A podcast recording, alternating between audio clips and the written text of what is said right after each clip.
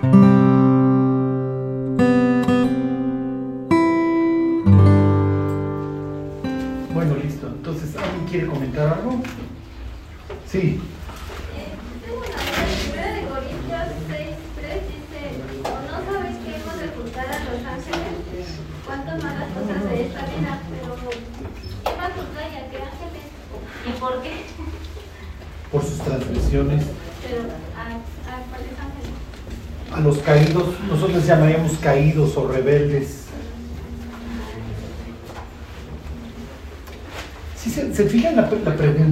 sea, ¿qué hay en el cerebro de Pablo? Sí. En el cerebro de Pablo, los ángeles hicieron muchísimo daño al ser humano. Ajá. El contexto es que está regañando a los corintios porque se demandan entre ellos y les dice, oye, ¿están ustedes locos? ¿Cómo se demandan entre ustedes? Pues no saben que vamos a juzgar a los ángeles.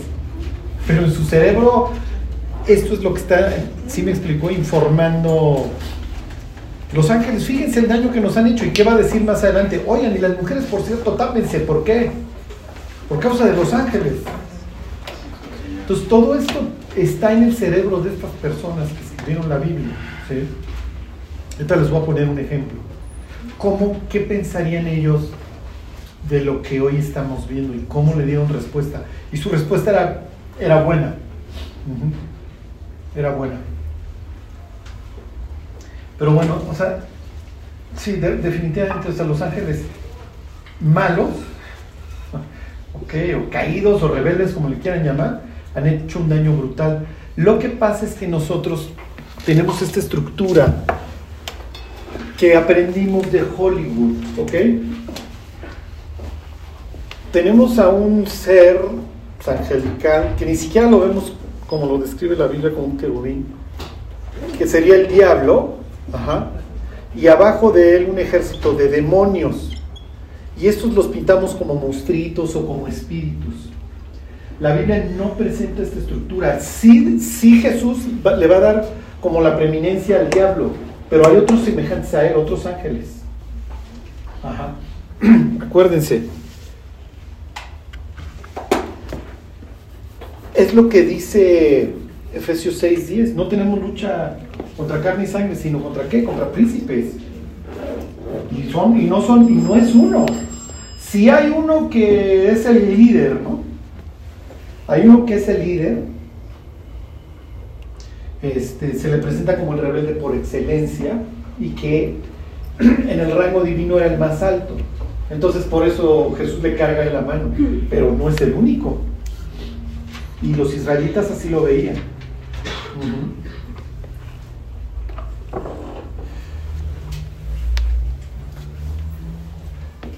¿Alguien más?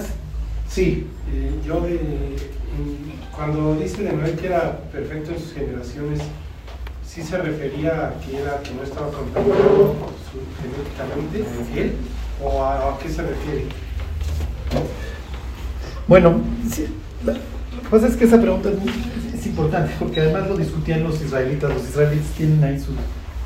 En una de sus pseudoepigráficas, no, creo que es el libro de jubileos. Ah, no, es el libro de los gigantes, en donde trae la onda de que no es producto de ángel. Y entonces la esposa le dice a Noé: ¿Cómo crees? Si no te acuerdas que tuvimos. Y entonces Noé dice: Sí. Entonces le dice la esposa de Noé, ve con Enoch y pregúntale, él sabe de estas cosas. Y Enoch le dice, no, tu hijo es una persona importante. ¿Ok? Lo que pasa es que los israelitas tienen tres palabras para esta situación que, pu- que pueden usar. La palabra aquí que se usa es Toledo. Es tolda, este. ¿Qué versículo es este? Mm, Siete, 6.9. perdón, seis, nueve. Ajá. Entonces dice, estas son las generaciones de Noé. Varón justo era perfecto, en sus generaciones con Dios caminó Noé. Es Dor, no, inclusive es Dor. Entonces tienen tres palabras. Una es cera, semilla, descendencia.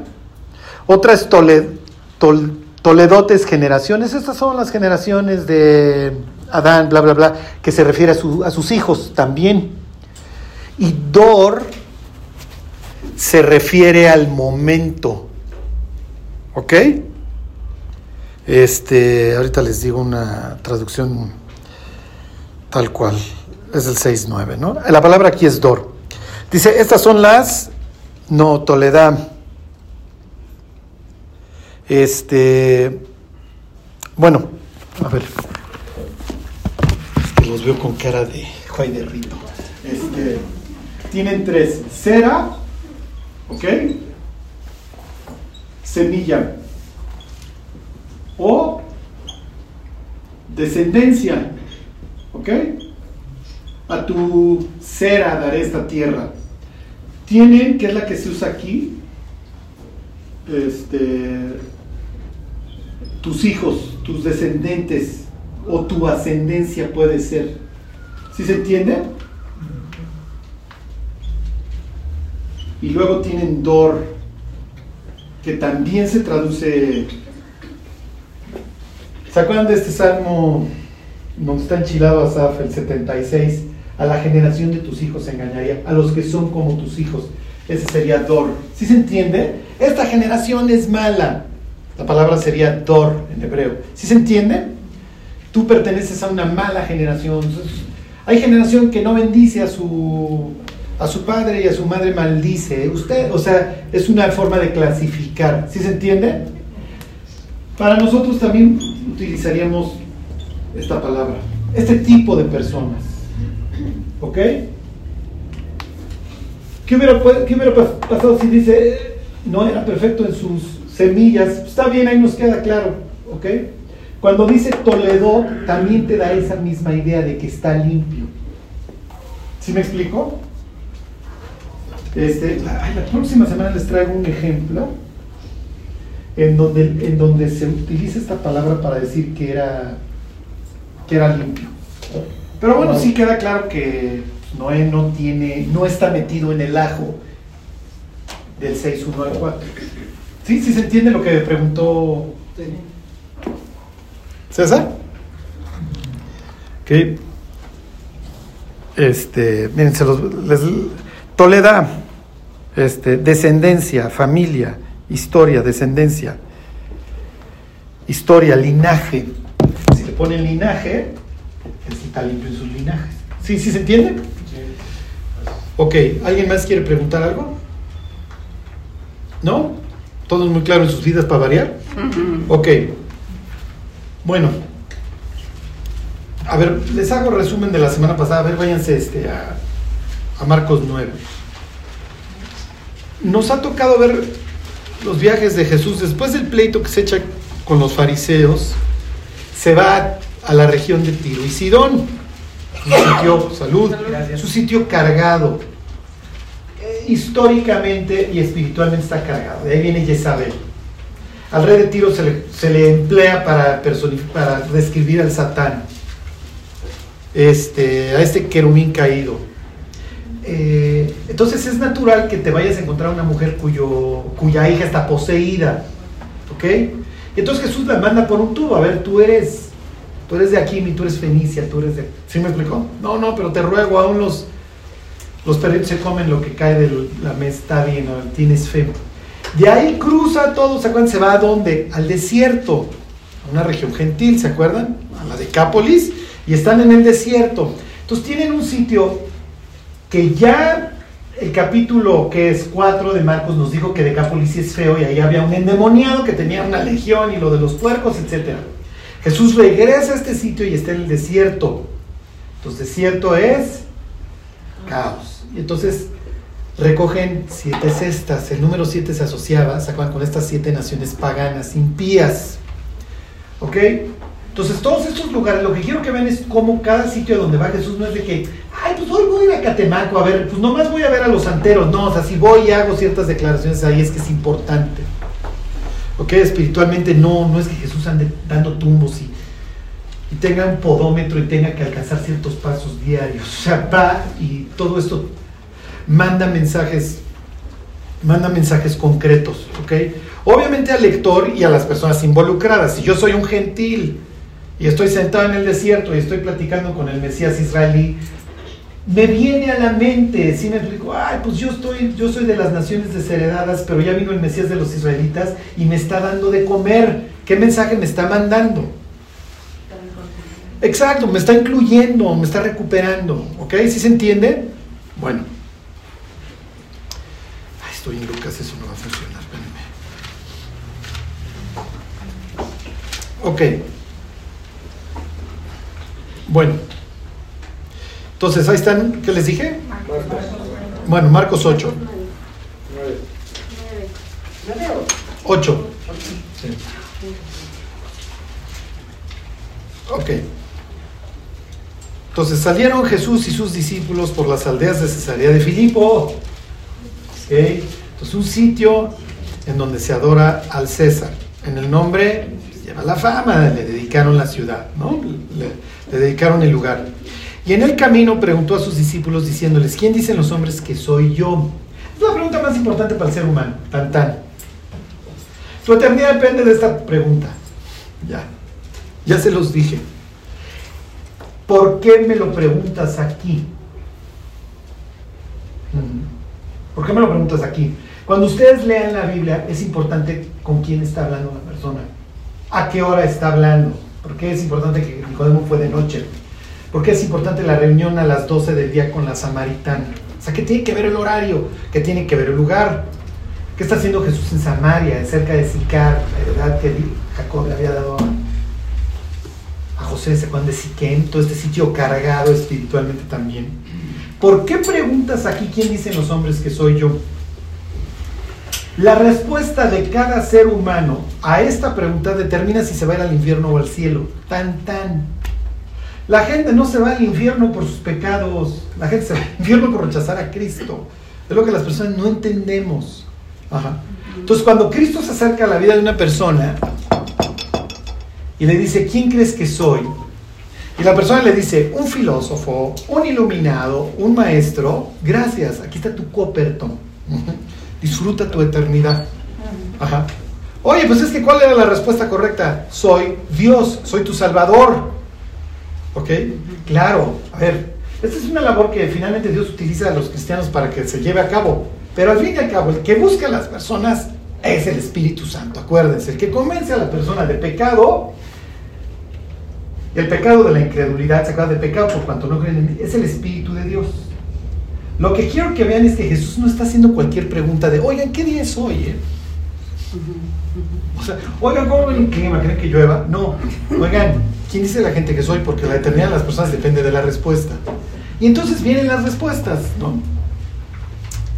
Versículo 28. Ellos respondieron, unos, pues, Juan el Bautista. Pues, entre ellos Herodes Antipas, ¿no? Otros Elías, porque pues, Elías se fue en un carro y pues seguro, pues ya, y cada Pascua le dejamos un lugar a Elías. Hasta la fecha le dejan un lugar a Elías en la Pascua, los judíos, ¿ok? Hoy es 12 de Nisan. O sea, el ceder lo, lo andarán celebrando, que, es el jueves, el 14, ¿se acuerdan? El 14 hay que celebrar. Jesús celebraría la última cena. ¿Ok? Bueno, este, pero no entremos a la Pascua porque eso ya son expertos, ¿no? El caso que ese detalle, si es importante, dejaban un lugar para Elías porque Elías va a regresar un día. ¿A qué regresa Elías? ¿A qué regresa Elías? Volver el corazón de los padres. Ajá, bueno, es algo que va a hacer, pero ¿qué es lo que va a hacer primordialmente Elías? Ajá, ¿quién lo dijo? Sí, ¿qué dice el libro de Malaquías? He aquí yo os envío el profeta Elías antes que venga el qué? El grande, el día terrible del Señor. ¿Ok? Entonces viene a anunciar el juicio Elías. Entonces dice, no, pues unos dicen que eres Elías, pues ya viniste a anunciar el juicio.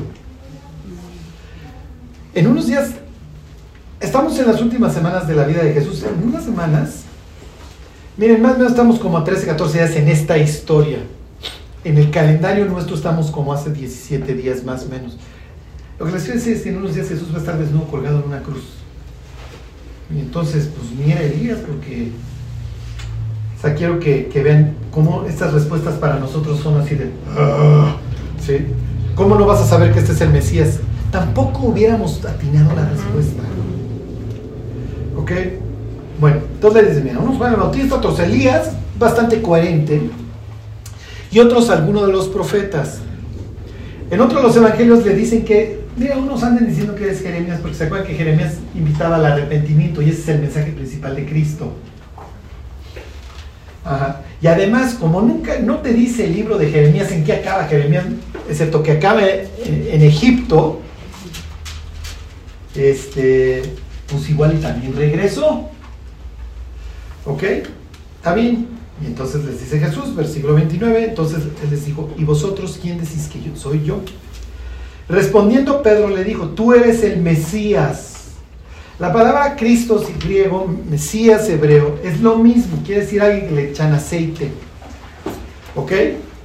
Así le estaban a los reyes, simbolizando que ahora el Espíritu de Dios está en ti, que el Espíritu de Dios te. Pero había varios Mesías, la Biblia tiene varios, tienen a David, lo ungieron, tienen el propio, hasta el gentil incrédulo, tienen a Ciro ahí en capítulo 45 de Isaías, que la Biblia le llama Mesías. Ok, pero Pedro le va a decir, tú eres el ungido, coma, se lo sigo leyendo, tú eres el Mesías, ok, aquí no lo menciona, en otro de los evangelios le dice, el Hijo del Dios viviente, o sea, tú eres el Mesías. Hay muchos, pero hay solo uno que es el Hijo de Dios y tú eres ese. ¿Ok?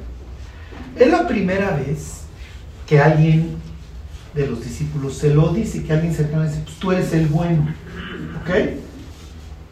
¿Se que a la mujer samaritana le dice, yo soy? Y en palabras más, palabras menos se lo dice Nicodemo, pero se lo implica, no se lo dice tal cual. Sí le dice, mira, soy el Hijo de Dios, pero así como que vengo a hacer todo esto y soy el Hijo del Dios viviente y eso Nicodemo todavía no se la va a creer. Pedro le dice, tú eres el Mesías, el Hijo del Dios viviente. Ok, tú eres alguien especial.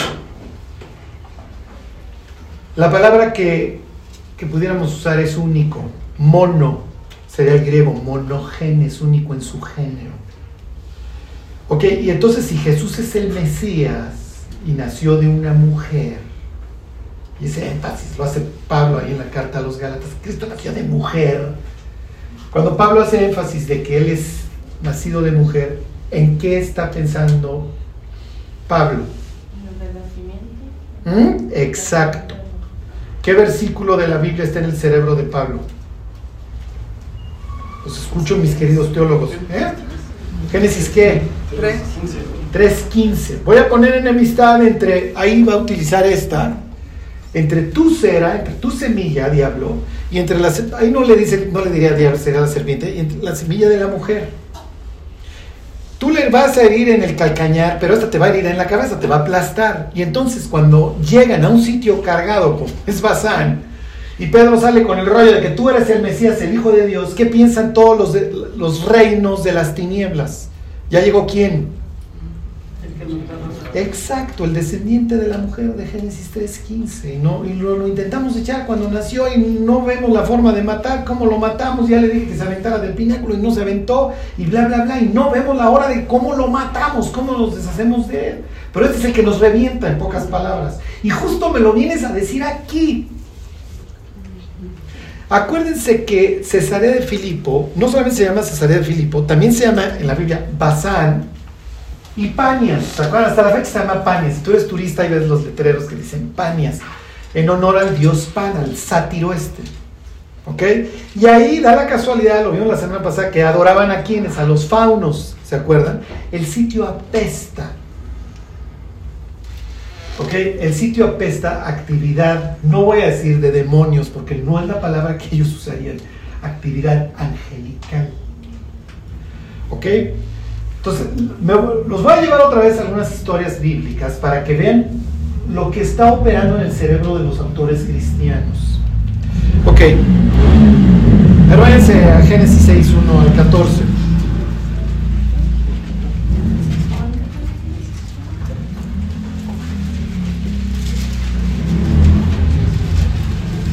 Seis, 6, 1, 6, 6, 1, 14, 6, 1, 14, ya lo vimos, ¿eh? Dios sopla aliento de vida en el ser humano. Ya, es un ser viviente, mi cuate, ya. En ese sentido tienes vida y eres como los. Eres un ser viviente. Entiendes tu existencia y te puedes relacionar conmigo. Todo lo hice conforme a su género y en el día 6 te hice a ti. Sí, pero resulta que va a haber una transgresión. En donde los hijos de Dios, que no tienen nada que ver, no tendrían nada que estar haciendo en este caso aquí, van se van a mezclar con las mujeres y van a tener su propia descendencia. ¿Ok? Dice, aconteció que cuando comenzaron los hombres a multiplicarse sobre la faz de la tierra y les nacieron hijas, que viendo los hijos de Dios, que las hijas de los hombres, ven el contraste que está haciendo el autor. Entonces acuérdense, no son los hijos de Caín ni los hijos de Seth. ¿Por qué? Porque simplemente el autor hubiera puesto que viendo que los hijos de Seth. ¿Me explicó? Y las hijas de Caín, lo, que ustedes quieran. No, o sea, está claro el contraste. Le nacieron las hijas a los hombres y los hijos de Dios vieron, a ver, versículo 2, que viendo los hijos de Dios que las hijas de los hombres eran hermosas, tomaron para sí mujeres, escogiendo entre todas. ¿Esto es bueno o malo? Vamos a suponer que tú estás leyendo la Biblia por primera vez, tú no sabes en qué continúa diciendo la historia. Y estás tomando un café y haces una pausa aquí. Fíjate, los hijos de Dios ya se metieron con las chavas. Ok. ¿Esto será bueno o malo? Para los vecinos, esto es bueno. ¿Ok? Los babilonios tienen unos sabios que se llaman Apkalus, que son seres celestiales, que le enseñaron muchas cosas a los seres humanos, cosa que a otros dioses no les gustó y me los guardaron en mi calabozo. Pero los babilonios son los depositarios de toda esta, de toda esta sabiduría. Y dicen que hubieron siete sabios. Piensen en Enoch séptimo, desde Adán, la, la conexión que hace este Judas, citando a Enoch. ¿Ok? Porque traen el rollo de que hubo siete. En ese sentido se parecen las historias de los vecinos. ¿Ok? Pero en el caso de los Abkalus, de los babilonios, son unos tipazos que nos enseñaron un chorro de cosas. Ahorita les voy a poner un ejemplo de lo contrario, como los israelitas dicen, esto nos trajo el caos, lejos de ayudarnos, que estos cuates vinieran a enseñar, nos enseñaron nada más a autodestruirnos.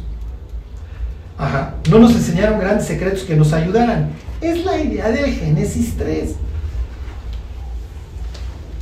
Dios sabe que vas a ser como Dios. Ah, entonces me conviene comer de eso. En este caso, pues sí vas a aprender el mal. ¿Quieres conocer la maldad? Génesis 6 te diría exactamente lo mismo. Los ángeles incitan al ser humano a que conozcan la maldad. Ya lo logré con Eva allá atrás, ahora lo logro con, todo, con estos descendientes. ¿Sí se entiende o no? ¿Hasta aquí van bien? ¿O me regreso? Ok. Entonces tú dices, ¿estará bien o estará mal? Para los vecinos está bien, versículo 3. No contenderá mi espíritu con el hombre para siempre, porque ciertamente él es carne, mas serán sus días 120 años. Me vale, esto se va a cortar, muchachos. Esto está mal. Había gigantes en la tierra. Oh, esta fue la consecuencia de esta mezcla. Cuando tradujeron la Biblia al griego le pusieron los gigas, ¿ok? Los gigantes. Sacan la palabra que ponen aquí los paisas, es nefilim, ¿ok? Ya no me meto en la gramática. En hebreo sería caer, nafal quiere decir caerse, pero como se escribe no puede ser los caídos. Entonces la conclusión más lógica, la que los que saben dicen que la palabra aquí, nefilim, es una palabra que literalmente tomaron del arameo, que literalmente quiere decir, ¿qué creen? Gigantes. Bueno, el caso es que nacieron esta progenie que no debió de haber nacido. Dice, y también después que se llegaron los hijos de Dios a las hijas de los hombres y les engendraron hijos. Estos fueron los, ¿alguien sabe la palabra de ahí? Los valientes de. ¿Qué palabra usan? Ah, exactamente, Gibor. Gibor es un valiente, es una persona grande, se le aplica la Biblia a David, a vos, a Dios, Dios es Gibor. Y a estos malandros, y a estos malandros, ¿ok? Entonces es importante saber el contexto de quién está hablando, está hablando de un humano o de una porquería de estas, ¿ok? Entonces los descendientes estos que nacieron, pues es natural, si tu papá es un ángel y tú eres un gigante, pues es natural que tú partes el queso en la sociedad, ¿están de acuerdo? Ok, estos fueron los valientes que desde la antigüedad fueron varones de renombre. Ok, Lo que generan estos tipos es pura destrucción. Versículo 5, y vio Jehová que la maldad de los hombres era mucha en la tierra y que todo designio de los pensamientos del hombre, perdón, del corazón de ellos era de continuo solamente mal. Entonces, esto se acabó, muchachos. Los ángeles transgredieron y para los judíos, en su desarrollo de todas estas ideas, en, en su literatura del segundo templo, los seres humanos participan, les gustó. ¿Cómo hasta la fecha el ser humano le gusta al diablo? ¿Ok? Ahorita les pongo un ejemplo. El diablo me hace sentir inteligente, me hace sentir poderoso, me da sabiduría, yo puedo saber lo que está pensando el otro, le puedo echar el mal de Lo que ustedes quieran. Les gustó. Es lo que te está implicando Génesis, ¿sí me explicó? La maldad, estos fuertes hicieron esto, la maldad se desarrolló, se acabó muchachos, voy a traer el diluvio. Ok. Viene el diluvio, fíjense, el 7.22.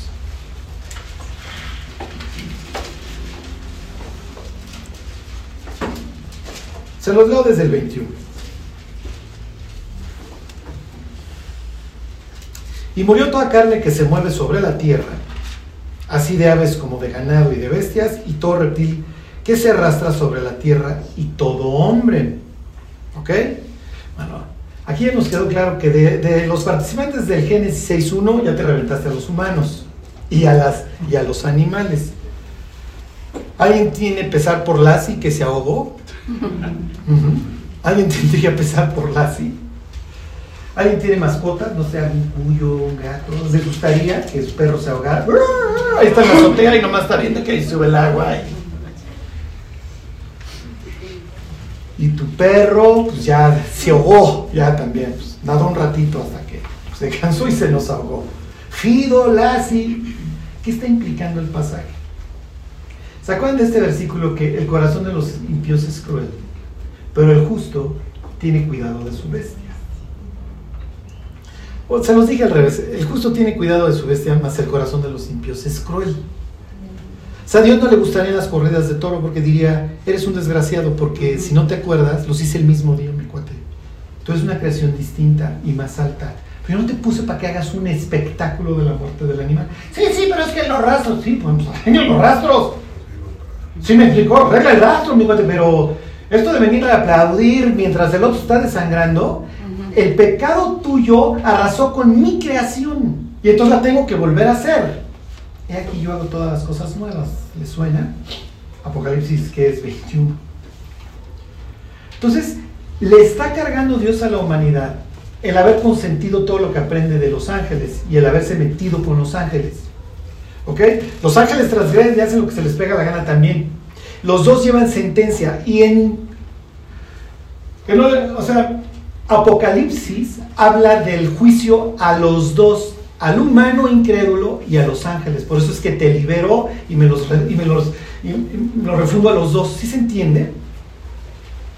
Ok, porque el Apocalipsis sería el clímax de toda esta historia que vamos leyendo entre las dos pastas. Ok, está bien, ya se reveló. Los animales van a sufrir, los pobres les tocó de refilón, fueron el colateral. El ser humano, adiós. Y 22, todo lo que tenía aliento de espíritu de vida en sus narices, todo lo que había en la tierra, murió. Así fue destruido todo ser que vivía sobre la tierra, desde el hombre hasta la bestia, los reptiles, las aves del cielo, y fueron raídos de la tierra, quedó solamente Noé y los que con él estaban. Ok, todo lo que tenía aliento de espíritu de vida en sus narices, todo lo que había en la tierra, murió. ¿A quién está incluyendo ahí? A los gigantes. Ay, a los gigantes también. También los gigantes. Por eso es que te tengo que subir hasta 15 codos, porque estos cuates, por más alto que seas, también te vas a ahogar. ¿Ok? Bueno. Lo vimos la semana pasada, números 13. Israel va a regresar a la tierra prometida. Sí, pero resulta que la tierra prometida está plagada de estos. Váyanse a Josué. Josué narra la conquista. Josué es de los espías que quiere entrar a la tierra prometida y que confían que Dios va a exterminar a los gigantes. Entonces algunos se salvaron. Ok, hay dos teorías, o unos se salvaron, o la expresión, cada vez que se unían, así pudieras traducir Génesis 6, Cada vez que se llegaban a las hijas de los hombres tenían estos gigantes. Entonces te da la posibilidad de que lo hagan de este lado también. ¿Ok? Ahorita lo vemos. Ahorita se los explico porque este tema lo retoman Pedro y luego Judas. Charlie, perdón, Sí. me perdí aquí un poco. Me dice, había gigantes en la tierra en aquellos días y también después de que se llegaron los hijos de Dios a las hijas de hombres. O sea, esos gigantes que estaban antes eran demonios. Sí, en el instante que se mueren, porque quedan desincorporados. Y esos son los demonios, las almas de estos gigantes. Porque ni eres ángel, ni eres humano. Entonces, te agrego al juicio final. Allá, allá te mando. Por eso es que cuando lo ven a Jesús, le dicen, ¿has venido a destruirnos antes de tiempo? Esto es muy importante. Lo que ella acaba de preguntar, que es básico porque en nuestro cerebro los demonios son ángeles caídos. Porque eso aprendimos de Hollywood. No. En el cerebro de los autores bíblicos, los demonios son estos que se ahogaron o que luego los israelitas van exterminando. Piensa en Goliat. ¿Dónde está el alma de Goliat ahorita? ¿Eh? Exactamente. Sería un demonio. ¿Sí, sí se entiende? Gracias. Entonces, cuando ustedes llegan a, a Efesios 6, la palabra demonio no se menciona. Pablo no dice que tenemos lucha con demonios. Digo, parte de la base que por ahí andan. Pero él se está refiriendo a los papás, no a los hijos. Ahorita vamos a ver dónde quedaron los papás, que yo creo es lo que me quería preguntar Pilar. Justo que esa descendencia de gigantes de donde la que está antes de que los hijos de Dios se metieran con las mujeres. O sea, esa descendencia de dónde viene. Es, lo que pasa es que como que la redacción no te... A ver, ¿dónde, o sea, ¿por qué me dices... A ver, vámonos de regreso al texto.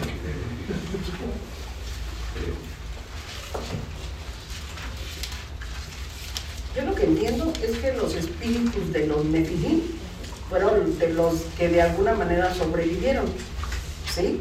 Cuando viene el diluvio, eso es lo que No, entiendo. no, no, no, todos se, todos se, todos se ahogaron. O sea, pero el espíritu de los gigantes se muere. Ah, no, O eso sea, sí. su espíritu es el que prevalece, ¿no? Exactamente. Entonces, pasan ya después del diluvio, pero sí que haber una combinación nuevamente, ¿no? No, Entre- no, no, el espíritu no. El espíritu quiere poseer un cuerpo porque lo tuvo. Esa es la idea. Por eso Jesús dice, cuando el demonio sale y anda por lugares secos, dice, No, voy a pero me regresar. refiero a que ya debe de haber un ángel, ángel que sí busque un cuerpo de una mujer, ¿no? Para otra vez. Exacto.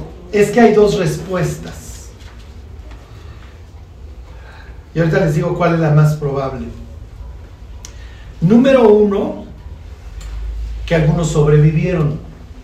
Para que algunos hayan este, sobrevivido, necesitas un, un diluvio localizado.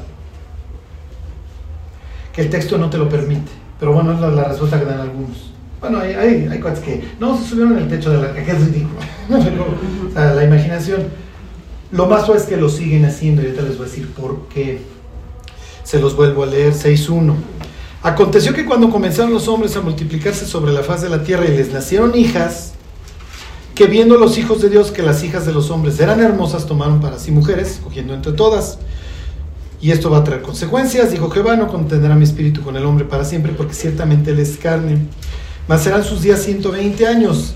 Había gigantes en la tierra en aquellos días. Tan, tan. Está bien. Está aclarando qué pasó con la mezcla entre humano y ángel. ¿Ok? Y también después, lo que pasa, ahorita se los explico. Y también después que se llegaron los hijos de Dios a las hijas de los hombres. Entonces parecería que dijera, es que ya estaban y luego hubo más. Lo que pasa es que, miren, la traducción pudiera ser tan sencilla en vez de después que se llegaron, cada vez que se llegaban. Cada vez que se llegaban. ¿Sí, ¿Sí se entiende?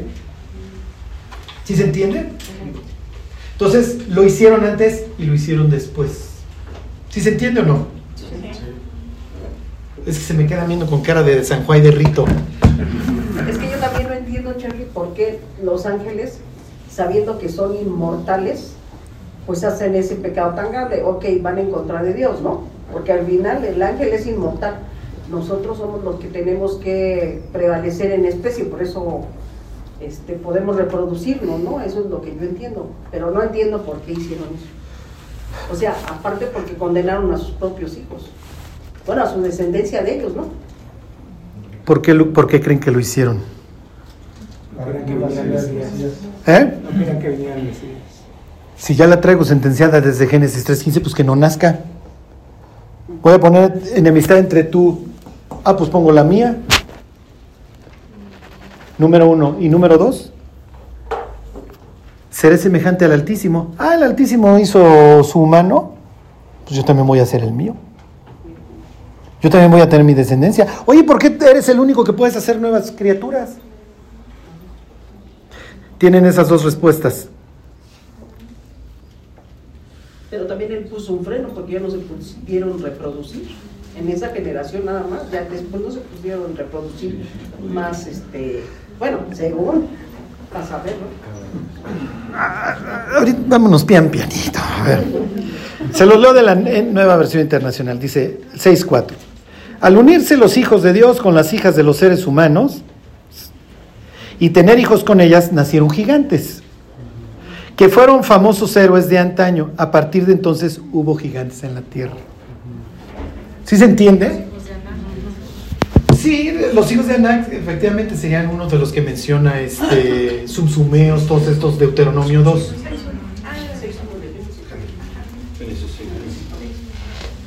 Ok, es que, es que miren, sus preguntas son muy buenas. O sea, lo que está diciendo Libet, lo que pasa, a ver, les voy a poner este ejemplo. Los israelitas hacen un desastre de su, de su vida, ¿ok? Tienen la oportunidad de salir adelante. Bueno, ya olvídense de la oportunidad, el, privilegio. Tú eres un pueblo santo, ¿ok?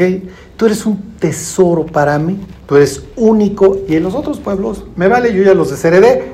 ¿Quieres adorar a Cuculcán y a Huitzilopochtli? Allá tú, ¿ok? Pero tú eres un pueblo santo. Y además los pueblos de alrededor van a escuchar tu ley, van a decir, pueblo sabio, nación entendida es esta. Y además, al generar a este Israel después de desheredar a las naciones, le doy la oportunidad precisamente a las naciones y se lo prometo a Abraham. Mira, Abraham, tú sabes, tú vienes de Ur, esto se pudrió. Y les abro un paréntesis. Esta historia lleva un hilo que te llega hasta el Apocalipsis, pasando por los evangelios. Es lo que quiero que ustedes vean. Y le da una respuesta a la pregunta, no solamente quién es Cristo, sino qué vino a hacer y por qué hay tanta maldad en el, en el mundo. ¿Ok? Bueno, entonces, a ver, Abraham, ven, a través de ti serán qué? Todas las naciones. O sea, esto que se acaba de pudrir, yo lo voy a intentar, no lo voy a intentar, lo voy a componer a través de ti. Y eventualmente viene Cristo, ya lo vimos en el desierto jalando a los gentiles, en el mismo Evangelio de Marcos, que es el Evangelio para los gentiles. Es natural que te vayan a incluir la caída de los vigilantes, así le llama nuestra Biblia. En Daniel, Daniel 4, ahorita lo leemos. ¿Ok? Este, es natural que el Evangelio de Marcos te incluya esta historia. ¿Y quién dicen los hombres que soy yo? Y que luego Jesús suba a Hermonia y se transfigure.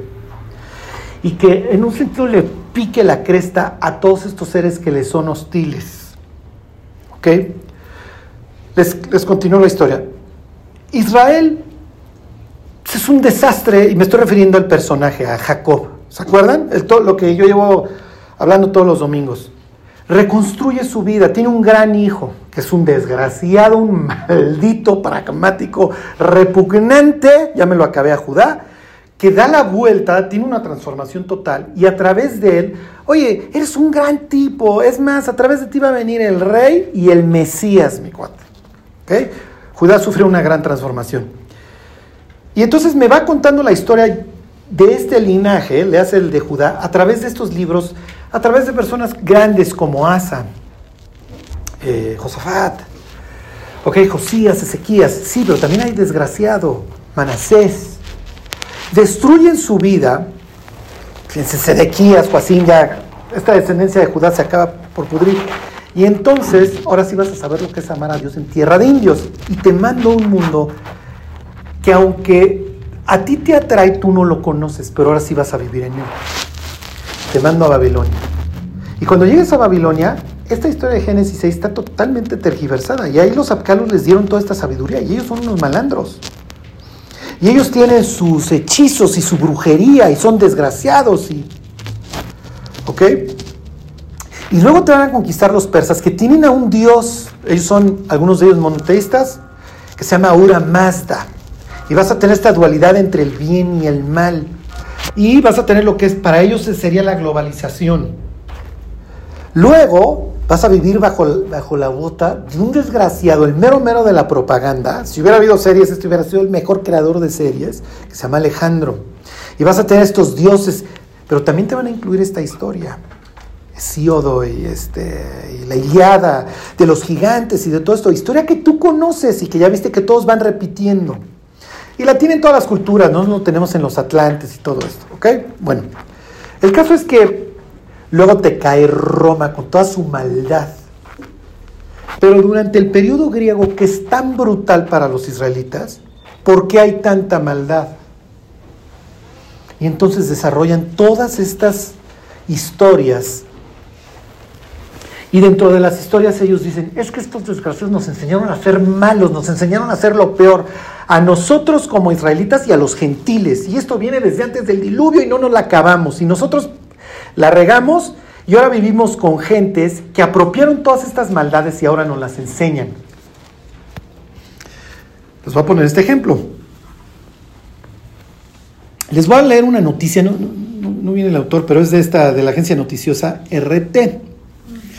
Y luego les voy a decir cómo lo hubieran interpretado ellos a la luz de sus, de sus escritos. Porque le llaman la época del silencio, la del segundo templo, del 400 a Cristo. No es cierto. Es cuando más están escribiendo. Oye, Charlie, eso no está inspirado. No. Pero los autores bíblicos lo tienen en el cerebro. Por eso lo citan. Por eso Judas hace un copy-paste tal cual del libro de Enoch.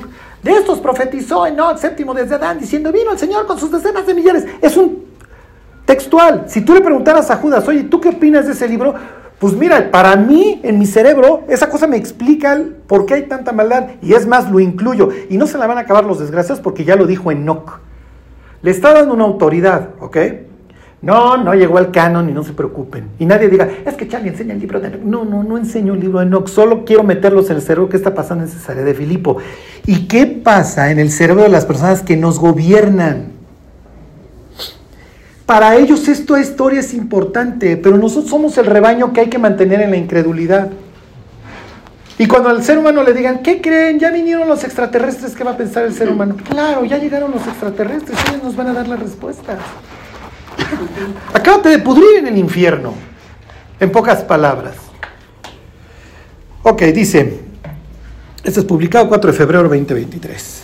Dice, Templo Satánico abre una clínica de abortos bajo el nombre de la madre del juez que los prohibió en Estados Unidos. Son unos desgraciados. Sí, y así ha sido siempre. Lo que pasa es que nosotros no lo entendemos. La Biblia está llena de polémica en donde el pueblo de Dios le tira a esos y estos nos tiran a nosotros. Génesis 6 es no solamente un texto que explica la putrefacción humana, que tiene lugar no solamente previo al diluvio, sino después, ahorita lo vemos, ¿Y cómo trata Israel con, este problema? ¿O cómo debió de haber además tratado? Porque el hecho de no haberlo tratado bien va a generar problemas hasta el fin. Ok, Génesis 6 es voltearte con un babilonio y burlarte. Ah, tus abcalus, esos seres divinos que tú crees que te vinieron a enseñar grandes secretos, realmente vinieron a desgraciar tu vida y la nuestra. Se llama polémica. Cuando la Biblia dice que Dios anda en una nube o anda en su carroza ahí en los cielos, le está tirando a un dios rival que es Baal. Una vez me escribió alguien, Dios no tiene dios rivales, sí los tiene. y, la Biblia los llama dioses, con D chiquita, pero dioses. Pero como somos muy faroles, ¿sí me explico? No nos damos cuenta la friega que los ángeles están poniendo al mundo, cómo nos manejan. ¿Cómo nos dicen, no, eres re brillante, mira toda la tecnología que has generado? Es ridículo. Si, Dios no le diera línea, pues, apresurando el fin por alguna forma de decirlo, no tendríamos esta, no tendríamos el iPhone. Si Dios no le estuviera dando chance a los ángeles de ver este, a ver, ya libérales tantito más. Seguimos en la edad de piedra, seguimos en la edad media. Pero toda esta es la idea de te voy dando conocimiento para que te destruyas. Cuando vemos esto de que se entregarán unos a otros, les voy a leer un, acerca de un libro de cómo hay países que ya son verdaderas prisiones. Hay app para que denuncies a tu vecino. hay app. Ya, luego se las digo para que la descarguen. Bueno, dice, el templo satánico está abriendo una clínica en Nuevo México, Estados Unidos, para brindar aborto gratuito con medicamentos religiosos. La instalación se llamará Clínica de Aborto Satánico de la mamá de Samuel Alito. Alito es el juez y la mamá se llama. Es, bueno, el, el juez se llama Samuel Alito y le van a poner el nombre de la mamá. Lo están fregando al juez este. ¿Ok? Es lo que están haciendo estos desgraciados. ¿Nos debería de asustar? No, no, no, no. Dios gana. Estos tipos se acaban pudriendo en el infierno. Y en tiempo pasado Jesús ya los está viendo ya en tiempo pasado fueron lanzados al lago de fuego. Lo que pasa es que nosotros, como no entendemos lo que está pasando, nos enchilamos. Cuando Dios dice, deja de estarte enchilando y gana las almas. Esa es la forma en la que ganas. ¿Ok? Bueno, la, la, instalación se llamará Clínica de Aborto Satánico de la Mamá de Samuel Alito, en referencia al juez de la Corte Suprema, autor de la opinión que anuló el derecho al aborto en el país, informa Fox News. TST Health una red de servicios médicos de esa organización religiosa no teísta, porque aparte se hacen pasar por ateos, son unos, o sea, son unos desgraciados. Dice, ofrecerá exámenes de salud y citas para entregar píldoras abortivas a, los pacientes, a las pacientes. Estos servicios se proporcionarán de forma gratuita como parte del, entre comillas, del ritual de aborto del templo satánico, ritual de aborto. El 911 entre otras cosas, fue un ritual en donde todos los que murieron ahí se los ofrezco al Satán. Y de dos, de la dialéctica hago una sola. ¿Okay? Por eso no hicieron dos torres, nada más hicieron una sola. Bueno, ¿dónde me quedé? Ok, del ritual del aborto del templo satánico. Aunque las pacientes aún deberán pagar los medicamentos en una farmacia, dirían, pues es que las ofrendas andan mal, muchachos. Dice que generalmente cuesta alrededor de 90 dólares, según el sitio web de TST Health. La instalación de Nuevo México será operada por personal médico autorizado y pondrá sus servicios a disposición de los residentes del Estado que tengan al menos 17 años hasta 11 semanas de embarazo y que sean médicamente elegibles para un aborto. Alito, un juez republicano y católico devoto, redactó la histórica decisión emitida en junio del 22 del 2022 que anuló el derecho al aborto en Estados Unidos, contemplado en la Constitución durante casi medio siglo tras la sentencia del famoso caso Roe contra Wade en 1973. Ok, ya. Entonces, y viene, viene aquí la, no sé si lo alcancen a ver, está la, estrella invertida, el chivo, qué raro. Si se acuerdan, primera de Crónicas 11.15, que era, no, segunda de Crónicas 11.15, los Zair, ¿ok? Y entonces ya, este, ahí está su estrella de cinco pics invertida y bla, bla, bla. Ok. ¿Nosotros qué pensamos? Somos ilustrados. Bueno, es la interrupción del embarazo. ¿Qué hubiera pensado Judas o cualquier persona que, tenía esto en su cerebro? O un creyente del siglo I o II después de Cristo. Se los voy a leer, qué es lo que ellos hubieran pensado. Les voy a leer pasajes del libro de Enoch. Este es Enoch 99.12, si mal no recuerdo. No, este es 69.12. Dice, no lo busquen en su Biblia, ¿eh? a menos de que fueran ustedes este, etíopes, lo tendrían.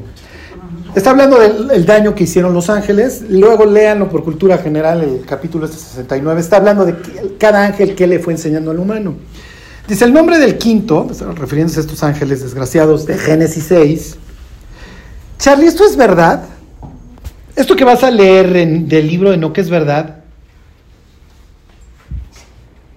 Inciso A, sí. Inciso B, no. Inciso C, no sé. Inciso D, es irrelevante. ¿Cuál es la respuesta? D. Para los antiguos, los hechos no es tan importante, sino lo que me enseña la historia, la narrativa. Ellos no son como nosotros. A ver, dime los hechos. No, ellos van construyendo su realidad a partir de lo que les van transmitiendo. Si esto es verdad o no, para Judas sí lo es y por eso lo transcribe. Por eso está en su cerebro. Por eso Pedro dice, esos desgraciados los encarcelaron por andar haciendo estas cosas. Y los mandaron al Tártarus. Les, oh, griego, ah, yo sí sé de eso. Bueno, el nombre del quinto es Casdeyael. Este mostró a los hijos de los hombres todas las plagas de los espíritus y los demonios. La plaga de embrión en el vientre para que aborte. La mordedura de serpiente, la plaga que sobreviene con el calor de mediodía, el hijo de la serpiente cuyo nombre es Tabaet. Entonces, en mi cerebro es, ah, clínica abortiva. Es que esto no lo enseñaron los ángeles. Desde antaño. Y creo ese libro de los gigantes, no me acuerdo, que dice que además, para que el vientre de las mujeres no se deformara y mantuvieran bien su forma, les enseñan el aborto. Y voy a decir algo muy cruel, pero así es. Y no quiero dañar la susceptibilidad de nadie. El nacimiento de un niño a través del canal de la mujer o de una cesárea es totalmente distinto para efectos de la vida del niño. Y hay muchas mujeres que dicen, a mí me vale. Los beneficios que, que ese nacimiento pudiera tener, a mí me importa un comino, yo no quiero que se metan con mi figura. ¿Qué pensarían? ¿Qué pensaría Judas? Le enseñó un ángel. Les voy a leer el 99.5 del libro de Enoch. Esta parte, porque el libro de Enoch está en diversas partes que se fueron, se fueron escribiendo en distintas épocas, pero bueno, lo que quiero que vean es cómo lo vería un antiguo. Dice, en esos días los miserables saldrán y llevarán a sus hijos y los abandonarán, y sus hijos perecerán. Abandonarán hasta sus niños de pecho, no volverán a ellos y no tendrán compasión de sus seres queridos. Si tú tienes esto en tu cerebro y tú escuchas al maestro decir que en los últimos tiempos el amor de muchos se enfriará, y llegas a esto, dices, sí es cierto, lo dijo el maestro, porque los ángeles son unos desgraciados que corrompieron de tal forma la humanidad que hicieron que con el niño de pecho lo dejo abandonado en el excusado y me vale. Es que hay dureza. Sí, dureza, ¿por qué? Porque los ángeles nos corrompieron. Todo lo que hoy sucede, imagínense guerras, etcétera, es así para los ángeles es ver cómo se matan y cómo el inocente que no tiene nivel en el entierro, el niño israelí, el niño palestino, el niño ucraniano, el niño ruso, y ellos cada gota de sangre se voltean, ahí está tu imagen, ahí está tu sagrada imagen. Y yo soy el que finalmente los muevo, porque el ser humano cree en su, en su orgullo de que, no, no, yo soy el que organizo y el banquero. No es cierto. No es cierto, y lo aclara Pablo. Los que manejan a la humanidad se llaman príncipes. Ahora váyanse a Daniel 10. Y ahí terminamos. La próxima semana empezamos con el otro pasaje de Daniel y vemos Josué y todo. Lo que quiero que vean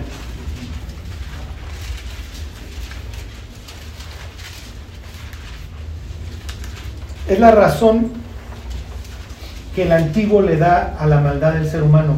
Pero como nosotros somos ilustrados, nosotros pensamos que nosotros somos los que meneamos el, el abanico.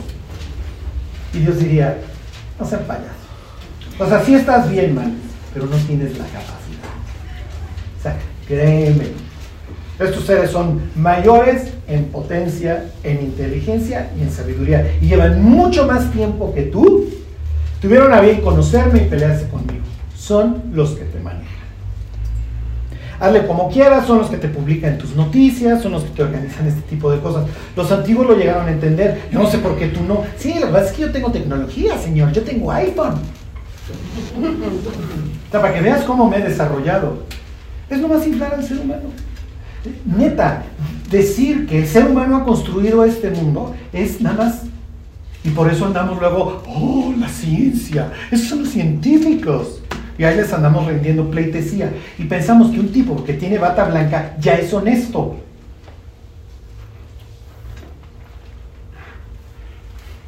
Y no, con esto yo no les quiero decir que todos los médicos, ni todos los abogados, bueno, todos los abogados sí tendrían un pero bueno, no todos los médicos. Sí, ya saben por qué ahora se experimenta con abogados y no con ratas, ¿verdad? Sí se los he dicho. Porque con los abogados no te encariñas como con las ratas.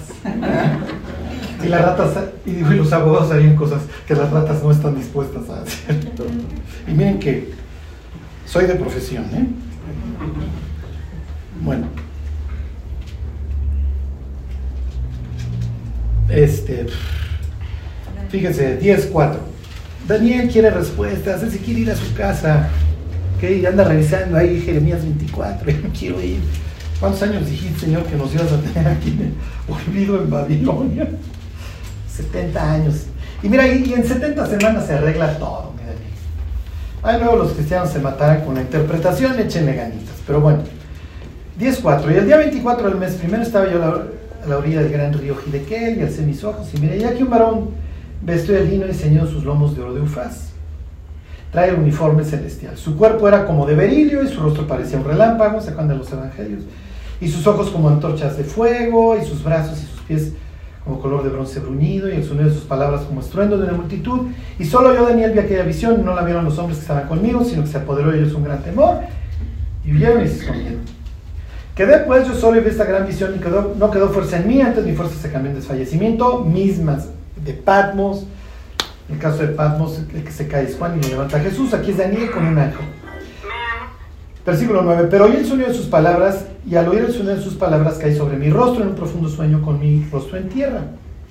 Y aquí una mano me tocó, hizo que me pusiera sobre mis rodillas y sobre las palmas de mis manos y me dijo, Daniel, varón muy amado, está atento a las palabras que te hablaré y ponte en pie porque a ti he sido enviado ahora. Mientras hablaba esto conmigo, me puse en pie temblando. Entonces me dijo Daniel, no temas.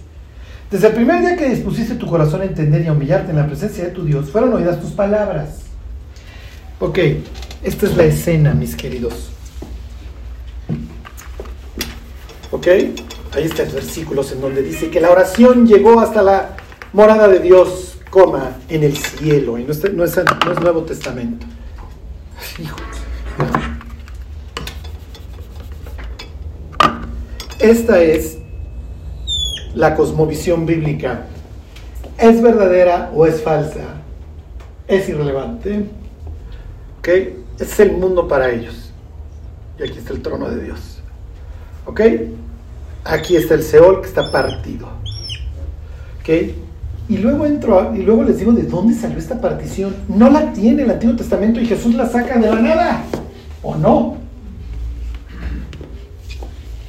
Ok, este lugar se llama paraíso, este lugar se llamaría en griego Hades, esta es la parte fea y este también se llama el seno de Abraham.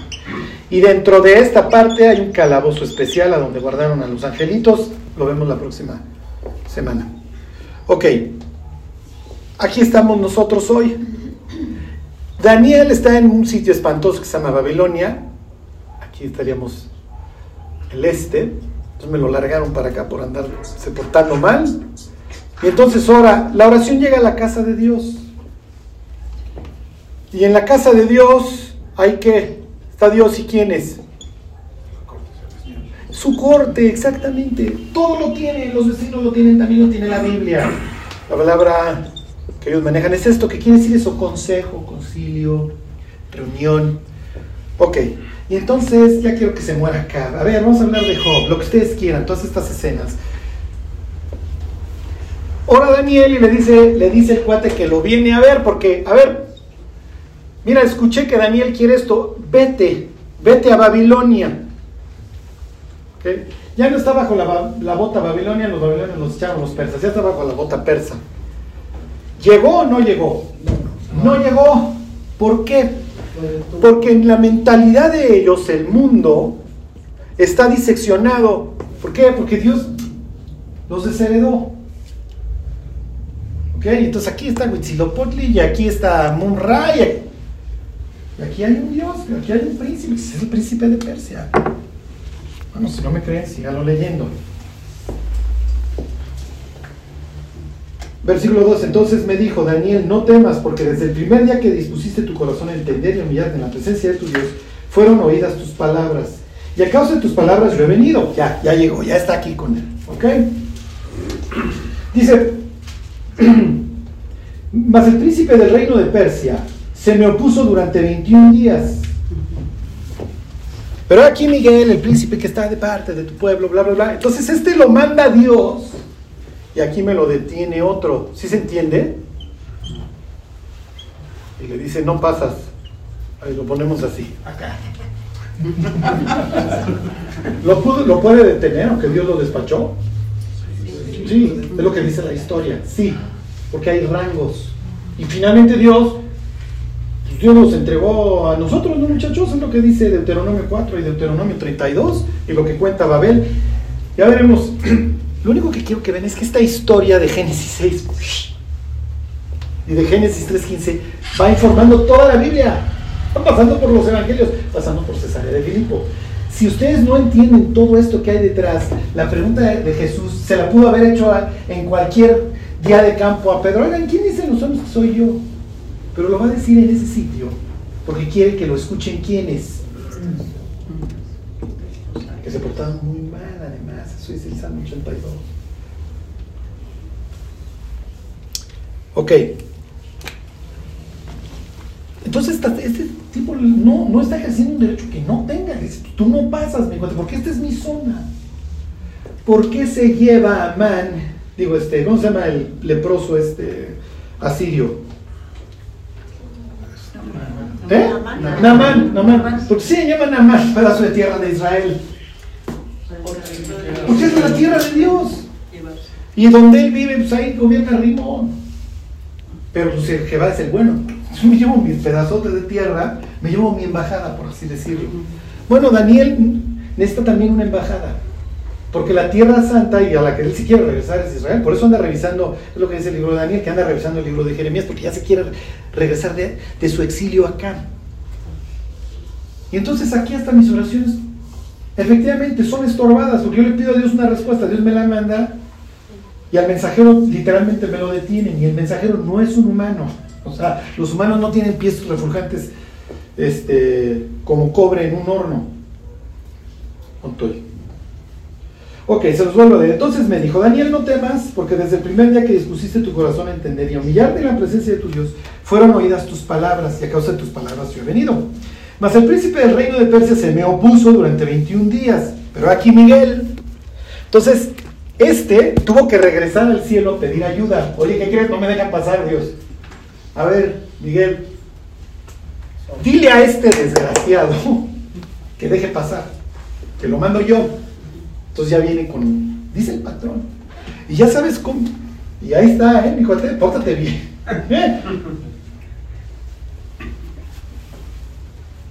Les leo el 13 más. El príncipe del reino de Persia se me opuso durante 21 días. Pero aquí Miguel, uno de los principales príncipes, vino para ayudarme y quedé ahí con los reyes de Persia. He venido para hacerte saber lo que ha de venir de tu pueblo, a tu pueblo en los días posteriores, porque la visión es para esos días. Mientras me decía, bla, bla, bla. Y aquí viene nuestro gran problema y por qué yo me quiero detener. Nuestra forma de, leer el texto es muy limitada. Y digo, no, no, en el contexto que se lo estoy diciendo. El mundo sobrenatural nos cuesta trabajo, que se quede ahí. Que ángeles se metieron con chavas, no me interesa, Charlie, me lo vienes a repetir todos los martes. No, no, no, no, no es una realidad que quiero ver. Y además me fuerza a saber una realidad de la Biblia que nunca he visto, eso de los vigilantes, ¿dónde está? Pues sí, si has leído el libro de Daniel, ya pasaste por ahí y es decreto de los vigilantes. Entonces, habían ángeles, como dice Hebreos, que eran ministradores, espíritus ministradores en favor de los creyentes, que decidieron corromperse. En favor del ser humano y que decidieron corromperse, y que lejos de ayudarlos, los destruyeron Una cosmovisión que no comprende lo sobrenatural es una cosmovisión limitada y que me hace mucho más propenso al pecado porque todo está mal, somos polvo y al polvo vamos a regresar. ¿De qué va a hablar Jesús a continuación en Cesarea de Filipo? De una guerra, las puertas del Hades. Y no es que ustedes estén del otro lado de la puerta defendiéndose, ustedes tienen que irlas a asaltar, muchachos toda la estructura angelical que vengo a destruir, por eso lo vengo a decir al monte Hermón, a la sección de Bazán, ustedes tienen que combatir contra ella. ¿Por qué? Oye, Dios, somos hijos de Dios. ¿Y qué diría Cristo? ¿Y ustedes? ¿Qué son? Mm. Pues soy tu hijo, si ya me convertí, ¿no? Ajá, tienes pleito con esos ángeles. Y si tú no te das cuenta la influencia que ellos están teniendo en tu forma de ver el texto, de ver la vida, estás perdido, ni las manos vas a meter. Y se te va a hacer fácil amargarte, fornicar, chupar, drogarte, fumar. Simplemente voy con la corriente. Pero no me doy cuenta de que soy una especie de oveja que traigo el hocico del lobo acá babeando y que me está haciendo garras, que me está destrozando. Y que cada vez que yo vivo mal, todos estos celestiales caídos me están viendo y se están gozando. ¿Sí se entiende? Miren, voy a especular, lo, o sea, abro las 10.000 comillas. Pero el tipo este, el que era el dictador, el dictador este, este en Venezuela, ¿se acuerdan cómo se llamaba? Chávez. Decía que en unas reuniones del Banco Mundial decía, ahí el mero mero no era humano. Dice, no son seres humanos. Si tú crees esto, tú volteas a ver a Chávez y dices, mira, mi Chávez, no eres el tipo más confiable sobre la faz de la tierra. Me queda claro. Digo, para empezar, eres político. Pero te soy franco, no me extraña lo más mínimo. Es lo que dice la Biblia, es lo que dice Pablo. Sí, pero yo no creo, yo soy ilustrado. A mí lo sobrenatural no me gusta, es más, me molesta. Y todas sus explicaciones del Apocalipsis, que realmente es el clímax de esta historia, y que por eso saco, los saco del abismo en el capítulo 9 y los juzgo parejos a los dos, nuevamente una especie de diluvio, y vuelvo a empezar, no me gusta. Pero esta es la historia. Nos gusta, si me explico? O totalmente ateo, soy cristiano ateo, o me gusta el espectáculo. Piensen, ¿cuántas veces no nos habrán ya querido matar? Y pasó el ángel y le dijo al asesino, no mi cuate. No lo vimos. No nos dimos cuenta. No quería Dios. ¿Sí me explico? Y entonces todo esto de que Dios me guía, ahí es donde Dios dice, ¿sí crees que te guío o no crees que te guío? Porque las partes raras de la Biblia, alzas la alfombra y...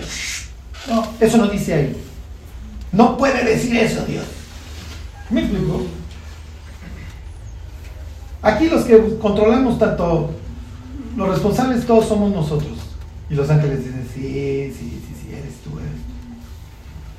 Pero tener una cosmovisión y miren, si esta es verdadera o nada más la emplea la Biblia para usos didácticos, es irrelevante. Pero esta es la forma en la que el, el, autor del texto ve el mundo.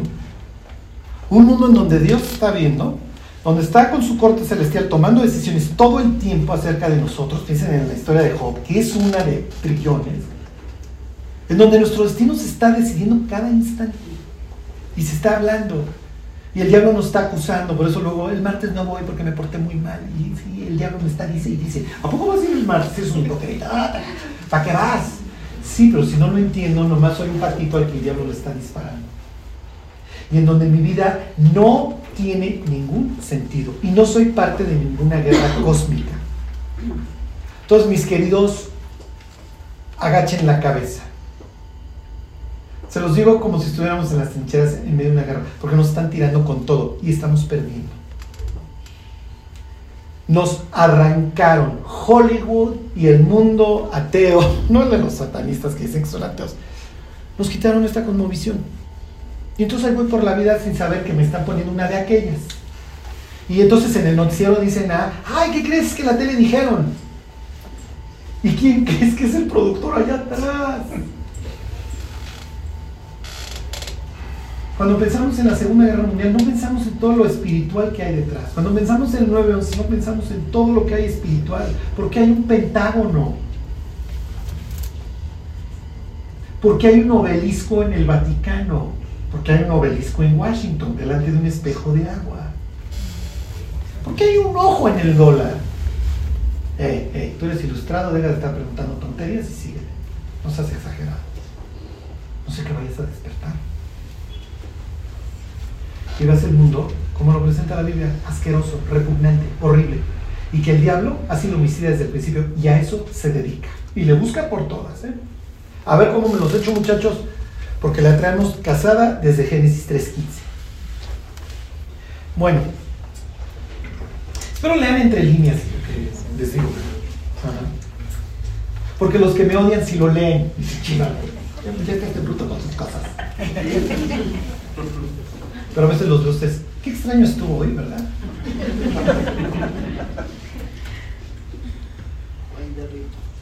Este, San Juan de Rito. Bueno, pues vamos a orar. Que se nos quite el ateo. A variar. A ver si ya creemos en el mundo celestial. Dios te damos gracias por, por haber venido a deshacer las obras del diablo, Dios. Por haber venido a arreglar, Dios, todo lo que se ha ido destruyendo. Dios, a lo largo de esta historia que nos vas contando en la Biblia, ayúdanos, Dios. Ayúdanos, Dios, a asumir el lugar, el rol que nos corresponde en esta lucha, Dios, en esta batalla por las almas. Guárdanos, Dios, abre nuestros ojos, Dios, para que podamos ver todo lo que no estamos viendo, Dios. Haznos sabios, Señor. Y además de todo, Dios, danos la sensibilidad para lo espiritual. Cuídanos, Dios, también. Guárdanos porque entendemos que hay seres que nos abominan, Dios, que nos aborrecen, que nos quieren destruir. Guárdanos y danos fe en ti. Te lo pedimos, Dios, en el nombre de Jesús. Amén.